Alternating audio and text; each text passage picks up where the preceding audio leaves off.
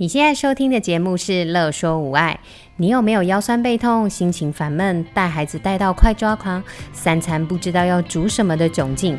赶快来和治疗师做朋友。我们准备了动作优化、故事露营地、育儿忍者术、阿娟师暴力灾的主题，要用治疗师的思维、生活化的方式来解决你的疑难杂症。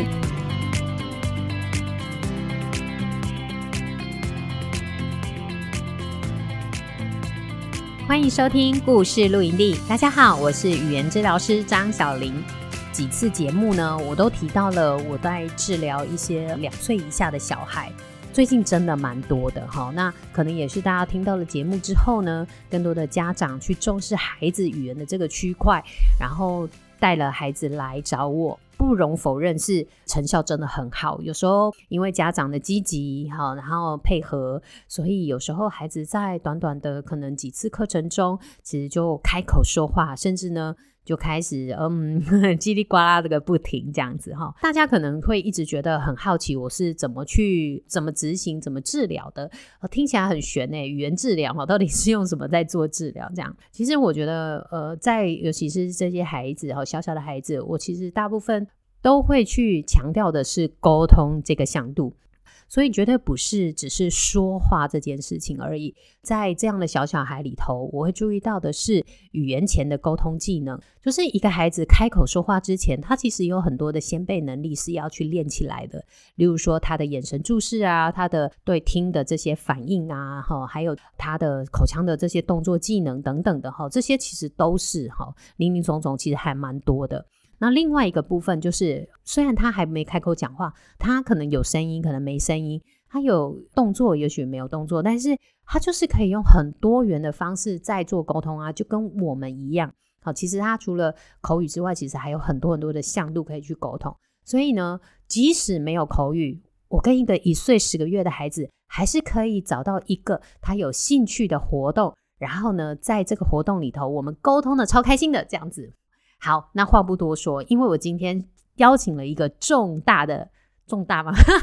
这样有点贵了，一个很 好啦，很很轻盈的，很轻盈的，但是呢，很重要的一个呃辅助沟通系统的很资深的老师，他呢是毕业于呃东华大学，呃东华大学，好，那特教系的。啊，身心障碍什么？啊，大家好，我是邱艳华，艳华毕业于美丽的好山好水的最漂亮的校园，就是东华大学，它的特殊教育学系身心障碍与辅助科技硕班毕业的，听起来有没有好厉害？而且呢，我主修的呢就是早期疗愈跟辅助沟通这一块。而且呢，他有很多很多很厉害的功夫哦，因为他非常的资深。其实资深不代表他就厉害，但是他是因为他是真的超厉害的。我认识你很久了耶，呃，有三十年吗？没有吧？没有了。不过我开始工作大概也有十十多年有哦，嗯，十多年，对、嗯、对。那时候其实是在呃 ABA、嗯、对不对？哈，就是应用行为分析的一个培训的课程里头遇到的。那从此之后呢，我就常常呢听闻他的大名。为什么会听闻他的大名呢？是因为家长就会在。口耳相传之中，就说有一个某某很厉害的认知老师这样子，然后大家都要排队，然后去上他的课，然后他的课呢一课难求这样子，所以呢我就认识了他。那后来其实很有缘分的哈，因为我们都是为了就是辅助科技的这个部分进到了这个想想辅助科技协会，然后一起为孩子跟呃这是沟通障碍的家长们服务，所以才又认识了他。那更有机会呢来跟他请教。我想要请呃邱大师，呃 客气了哈，来，其实呢，他来跟我们分享一下什么叫做辅助沟通系统，就是 AAC。嗯，好啊，真的很开心可以再在这里呢，可以跟大家来呃介绍还有分享一下 AAC。我觉得哦，嗯，辅助沟通这个概念呢、啊。其实我们每一个人在每天的生活当中都不断的在运用着。对，因为它其实它一个概念，也就是说，它会透过一适当的一些辅具或者是一些方式、一些策略来帮。会说话可是没有说得很好的人，可以来帮他把这样的一个功能可以再做提升，或者是说目前暂时还没办法用说话的人呢，我们可以有一个呃替代的一个方式，替代他说话，然后来达到沟通的目的。其实这样的一个概念都是 AAC 的一个它的理念。嗯，好，我觉得这个区块其实还蛮重要的哦，因为大家都以为辅助沟通的部分是呃没有口语的人，或是。要去呃，需要去替代掉他的口语，然后才能够去使用的。可是其实不是啊，每个人其实都会需要啊。像我到国外去旅游的时候，英文不流畅的时候，有没有？去法国、去德国哈，去各个国家。手机就是我一个很好的工具，让我可以达到我要的沟通的这个目的，这样哈。所以其实它更有一个除了呃替代之外，其实它更有一个扩大的功能。嗯，好，那可是呢，大家不是要来听我讲的哈，大家想要听一听看，你有没有什么样的案例可以跟大家分享，关于你使用辅助沟通系统，然后是怎么运用，然后达成什么样的效果，呃，经验这样。嗯。好，其实呢，刚刚听到小林老师在分享哦，最近接了很多个就是一岁多的孩子的一个进步的状况。其实我也最喜欢收到一岁多、两岁多就这么小的小孩啊、哦，这么小的小孩对我们来说，如果早一点来上课的话，其实那个进步的空间是非常大的，是天才。对，呃，老实说，那个过程哦，有可能我们一节课我们都要自己先。自编自导自演自唱自说一个小时，这是非常有可能。因为一个完全没有口语的孩子，那一节课真的要靠我们这些老师在旁边说学逗唱。可是我们只要适时的运用一些策略跟技巧去做引导的话，其实孩子沟通这件事情是很快就会跟上来的。嗯嗯，因为在我们的实物的经验当中，我们都会发现，家长为什么会发现自己孩子发展慢，都是因为他觉得哇，我的孩子怎么还不会说话？所以，原本家长带着孩子来上我们的课的时候，他当然最期待是孩子会说话这件事情。嗯，可是我都会先跟家长说，嗯，在说话之前，其实孩子更需要的是沟通。嗯，因为沟通这件事情哦，不是只有孩子需要学，我们平常其实我们一直在用沟通这件事情啊。比方说，好，如果我手放在嘴巴这里，好，比着这个动作，其实意思就是要小声一点。嗯，对吧？好，就是要安静。对，就是哦，我们甚至不用嘘的话，我们只要把手，就我们闭着嘴巴，然后一根手指头放在嘴巴前面，其实就表示要安静嘛。这就是一个符号啊，对不对？而且是这就是一个沟通，也不用特别告诉人家说这是什么意思，因为我只要比这个动作，大家知道就是要安静。是的，那这是达到沟通的目的了。是，这孩子要不要学？也要学啊，或者是我一个眼神、一个手比着一个地方，如果这时候孩子没有顺着我的手的方向去看的话，他怎么知道我要告诉他的要他看哪里呢？嗯，其实我们很多小小孩是没有这个能力的，是，对，所以这也刚刚你提到的这先辈能力，这些都很重要。对，其实这些都是沟通，所以我说沟通是无所不在，并不是只有包括说话这件事情。嗯嗯嗯。然后你看，我们每天在传赖。传个贴图，嗯，那也是在沟通吧？我并没有说话啊，对不对？对啊，所以我就说了，沟通这件事情，我们平常都在用的。然后我们用了很多的所谓的符号，就是我们的手势、我们的动作、我们的眼神，甚至用的符号，就我们用的贴图，这些都是。那我们都在用的，孩子也需要学吧？是的。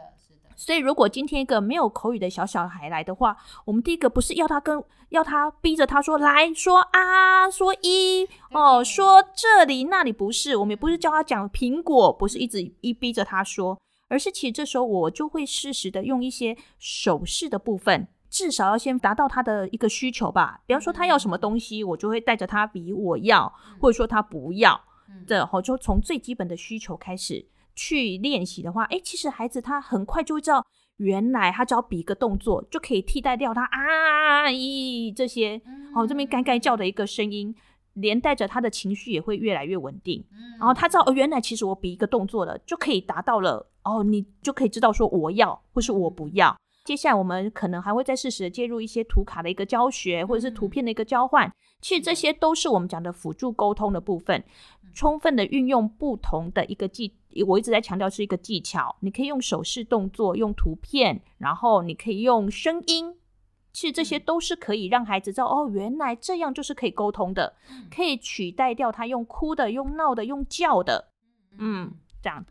像有些家长啊，其实他们就会非常的担心，或者是说，就是所谓那种辅助沟通系统的迷思嘛，哈，所以大家就会担心说，啊，会不会小朋友用了这些手势啊，用了这些动作啊什么的，或图片啊，小朋友就不要说话了？这个你要怎么回复呢？啊，来，如果呢有跟着我们，就是看着我们那个孩子在教学过程当中的一个成长跟改变，就会知道孩子只会越来越吵，也就是说会讲个不 停，他并不会因为这样而没有声音哦。因为呢，我们在带手势的时候，我们并不是安安静静的戴着手饰啊。我们一定是重复的那个手势的一个动作，一个意义嘛。好、嗯，比方说，如果假设我比我要好了，我们一定是一直说着我要我要。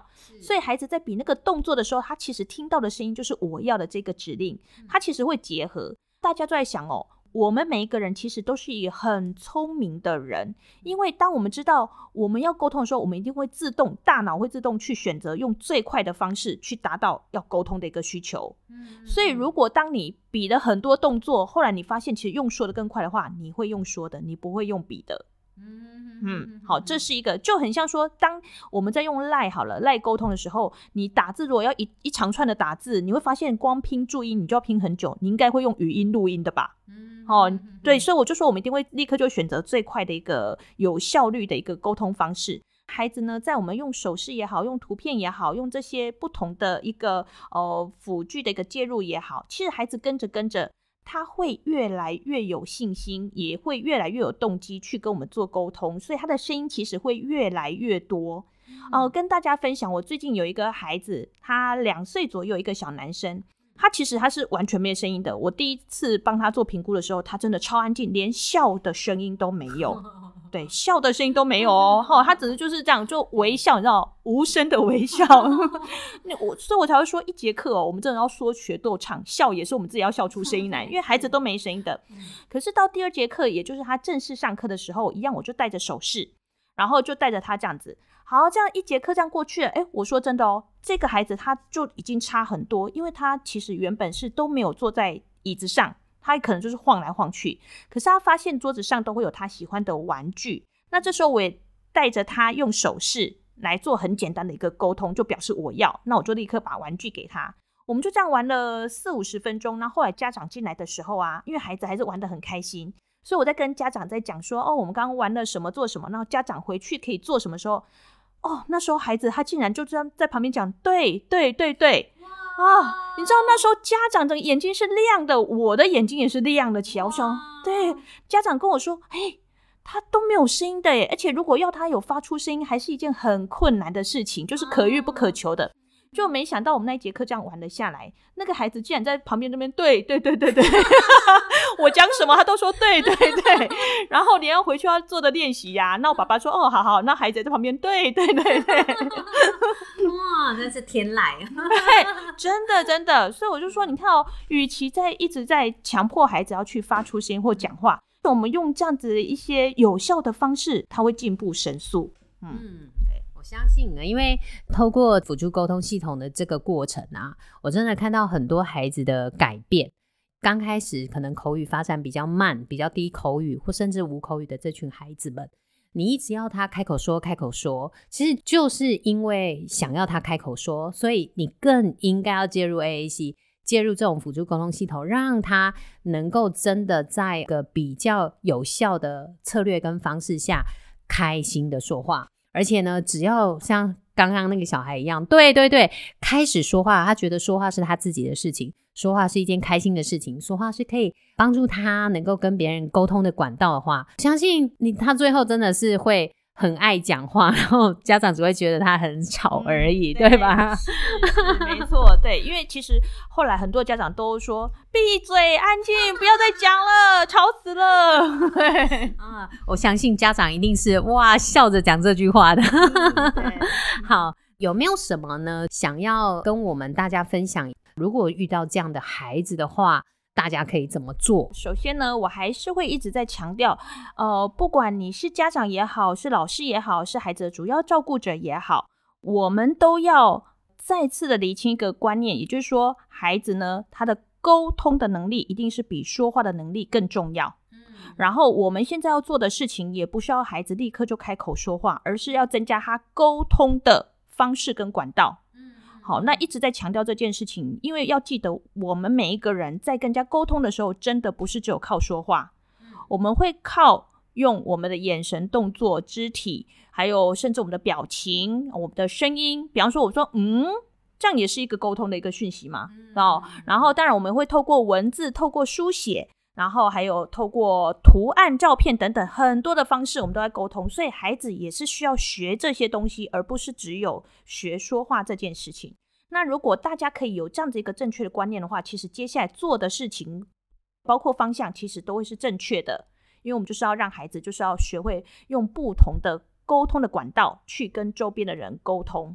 嗯，谢谢老师的这个分享啊，哈，基本上就是要大家把沟通放在最前面啦，对不对？哈、嗯，这是真的非常非常重要。来，谢谢一下我们的邱艳华老师啊，真的很棒哈。希望我们之后能够再有机会呢，能够邀请艳华老师来我们的呃线上跟大家分享更多辅助沟通系统的一些，也许是案例哈，然后也许是因为辅助沟通系统其实还有很多的。方法跟模式，好，其实也希望之后有机会邀请燕华来跟我们大家一起分享喽。嗯，欸、好，谢谢大家。如果当然有问题的话，可以随时提出来，我们可以一起讨论。好的，那有没有听到哈？有问题可以问，我一定会帮忙转达。这样大家可以到那个我们的粉丝专业去呃留言哈，或者是私讯我也都可以。好，接下来呢，我想要跟大家分享一下，就是。你知道吗？农历年过后，我们有新节目诞生了，而且呢，这一个呃，Podcaster 呢是一位语言治疗师，也就是我们的秋秋老师，我们的秋诗涵老师，他要用一个语言治疗师的角度呢，来跟我们分享家长跟孩子的这些沟通跟互动，也许是心灵的交流，也许是沟通的方式，还有游戏的策略。这个节目叫做《了然于心》，这个节目的名称可是大有来头的。我们就期待下次的节目来听听球球老师怎么说吧。所以农历年在家休息的时候，不妨上线听听我们的《乐说无碍了然于心》节目。就这样喽，新年快乐，拜拜。有任何问题、疑难杂症，都欢迎您来粉丝专业和我们互动或私讯我们哟。